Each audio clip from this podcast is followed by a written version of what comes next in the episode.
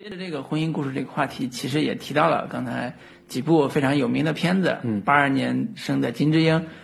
包括今年国内刚刚上映的，嗯这部《被光照的人》对这篇我没看啊，老卢对，我看了，对，其实都是跟现现在的婚姻相关的，嗯紧密相关的，嗯当下社会热点的一些反馈，嗯。我觉得这是一个特别特别好的现象，是。就是说大家在电影的表达上开始注重了内在化的情感和生活状态，嗯。这种婚姻本身其实是一个在我们世俗的故事里边是一个特别典型的一种故事模式，嗯。